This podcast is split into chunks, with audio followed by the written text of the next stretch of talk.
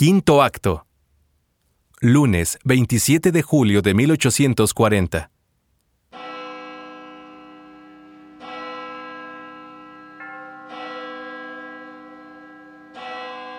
En la noche del 26 se firmó la capitulación por ambas partes.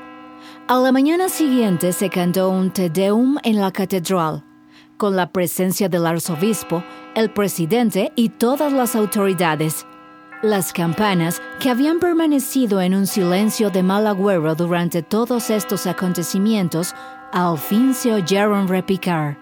El palacio ha quedado maltrecho por las balas y se halla en un estado de gran desorden.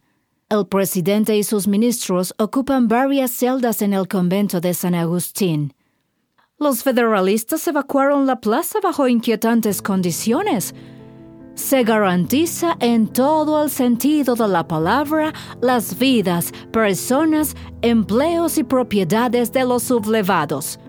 Se echa un olvido total en todos los sucesos políticos ocurridos desde el 15 hasta el presente. Bien podría exclamar el presidente. Otra victoria como esta y estoy perdido. El general Valencia, con un entusiasmo colosal, dijo entre otras cosas, Ya no volveréis a escuchar el estallido del cañón sino para celebrar los triunfos de la patria.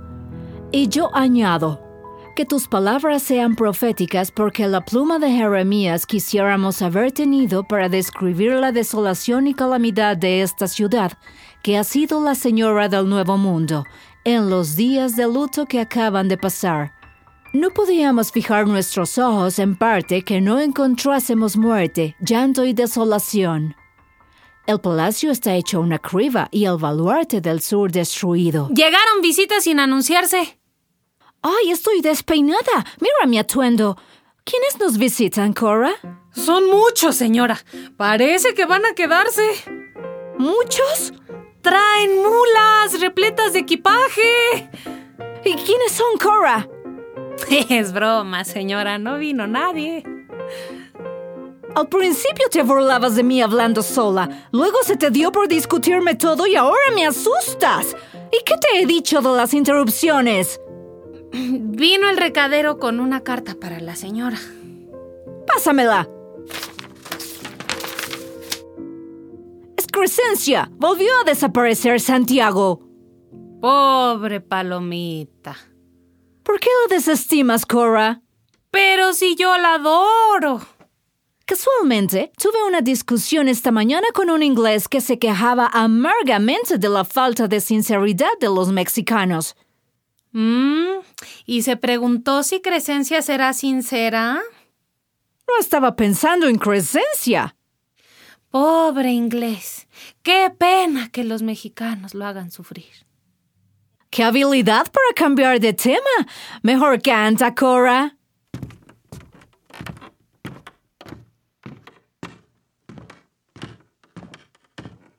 Palomita engañadora que finges tantos desmayos. No serás federalista, igualito que Santiago. Palomita, palomo, uy, palomo. Veo que también compones. ¿Qué te hace pensar eso? Algo que usted dijo, que eran como Hamlet y Polonio.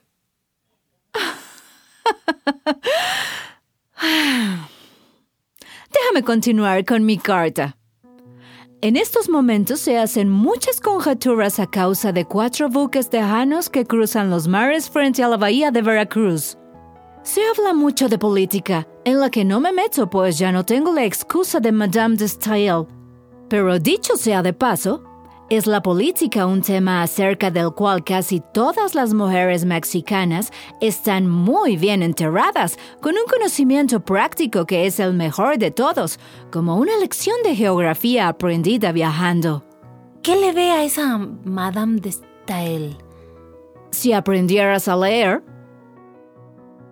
Tuvimos la celebración del Día de la Independencia, aniversario del glorioso grito de Dolores dado el 16 de septiembre de 1810, o sea, de la revolución que empezó hace 30 años, el cura del pueblo de Dolores en la provincia de Guanajuato. Muy fácil es, dice Zavala en uno de sus más certeros comentarios, poner en combustión un país cuando haya elementos de discordia, pero las dificultades de su reorganización son indefinidas. Muy fácil es hablar así cuando... ¡Ahórrate tus irreverencias! Una disculpa, señora. ¿Dijiste que estuviste en el grito de Dolores? ¿Tú estuviste ahí con el cura Hidalgo? Ahí no, porque nos unimos a la independencia camino a México, pero estuve adelante de todo cuando el padre Hidalgo abrió el coche. ¿Qué coche? Andaba corriendo el chisme de que en el coche cerrado del padre Hidalgo viajaba Fernando VII. ¡Qué disparate!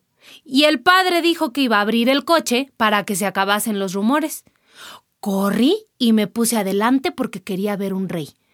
Pero no más vi mujeres que resultaron ser las sobrinas del señor cura. Ay, Cora, ¿qué dices? Permíteme continuar. Mm, palomita, mm, palomo, palomo. Todo el mundo habla del folleto escrito por el señor Gutiérrez Estrada en el que se propone el establecimiento en México de una monarquía constitucional con un príncipe extranjero a la cabeza como único remedio para los males que afligen al país. ¡Pronunciamiento extranjero! ¡Por Dios, Cora! ¡Vete ya!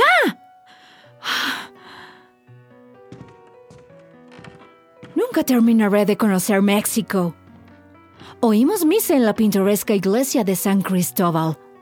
En una iglesia en medio del campo, llena de léperos, de sacerdotes dedicados a su ministerio, de indios de pies descalzos. Y sin embargo, el templo es grande y fastuoso con colgaduras negras que iluminan. Recado de la señora Crescencia. Déjalo en el escritorio. Sí, señora. Hicimos una tertulia que estuvo muy concurrida. Quizás es que ya me estoy familiarizando con la fisonomía de la mujer mexicana. El caso es que me pareció ver reunidas muchas bellezas y, en lo que se refiere a la calidad de las voces, son tan comunes en México como raras en Inglaterra. ¿Y ahora qué, Cora? El recadero espera. Permíteme leer la nota.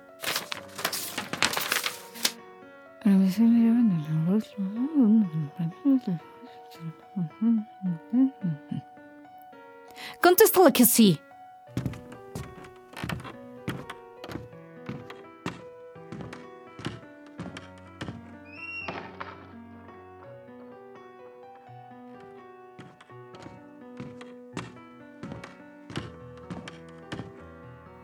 Primero de enero comenzamos el año oyendo misa temprano en San Francisco, la iglesia quizás más limpia de México y la más frecuentada por las mejores clases de la sociedad. Podréis tener allí la buena suerte de sentaros entre dos señoras bien vestidas, pero también es muy probable que vuestro vecino sea un pordiosero envuelto en su frazada. Además, el piso está casi tan sucio como el de la catedral. Debido a la suciedad que infesta a las iglesias mexicanas y a la multitud de léperos que bulle en ellas, tanto para mendigar como por devoción, muchas de las principales familias de aquí y que tienen oratorios particulares solicitan los servicios de un padre y oyen misa en la casa. ¿Por qué, señoras, no os ponéis a limpiar la bella catedral? Juraste que no me imitarías más. Y ahórrate tus desatinos. Ay, Además de los léperos que pululan en la catedral, ocurre que las indias tienen la costumbre de llevar a la iglesia a sus criaturas y sus canastas con hortalizas. Y los chiquillos tienen el hábito de lloriquear, como lo hacen todos, cuando consideran que no les hacen caso. Pero este hombre que veis, corpulento y haraposo, prefiere pedir limosna a trabajar. Si pagan una limosna, esta mujer por diosera, que medio encubre sus desnudeces, se tendría por deshonrosa si se diera a hacer algo para mejorar su condición. Con tanto señor deshonrador. Estos perros que vagan por la iglesia durante los oficios divinos, a todos ellos deberían someterlos al orden introduciendo las providencias que fueran más pertinentes. La señora Crescencia está en la sala. Deja de asustarme, Cora. Hazla pasar y vete de una vez.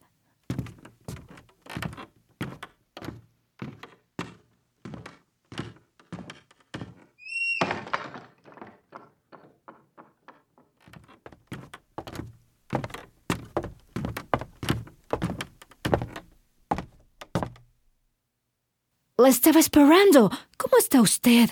¿Está usted bien? ¿Todo está bien? Sí, gracias.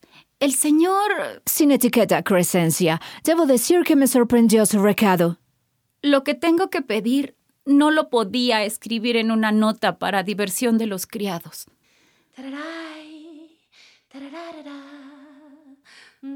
¿Supo, señora, que por la gran necesidad de lluvias trajeron a la Virgen de los Remedios? Sí, la Virgen Gachupena. Eso es muy grosero. No debería usted hablar así, señora Fanny. Discúlpeme, es la influencia de Cora. Gracias a Dios que me sucedió con usted, que es de confianza. Sería una vergüenza mayor frente a otras personas. Cora, retírate. Sí, señora Fanny.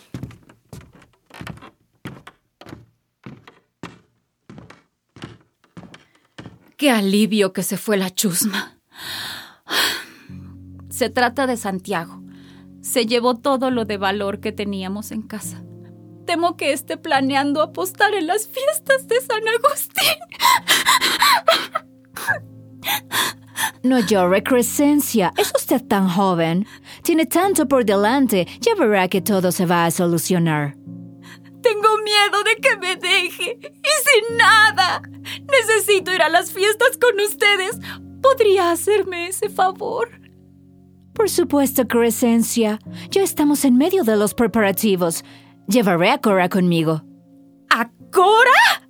¿Por qué la menosprecia? Todas las señoras la adoran. Disculpe usted, Fanny. Gracias por permitirme ir con ustedes.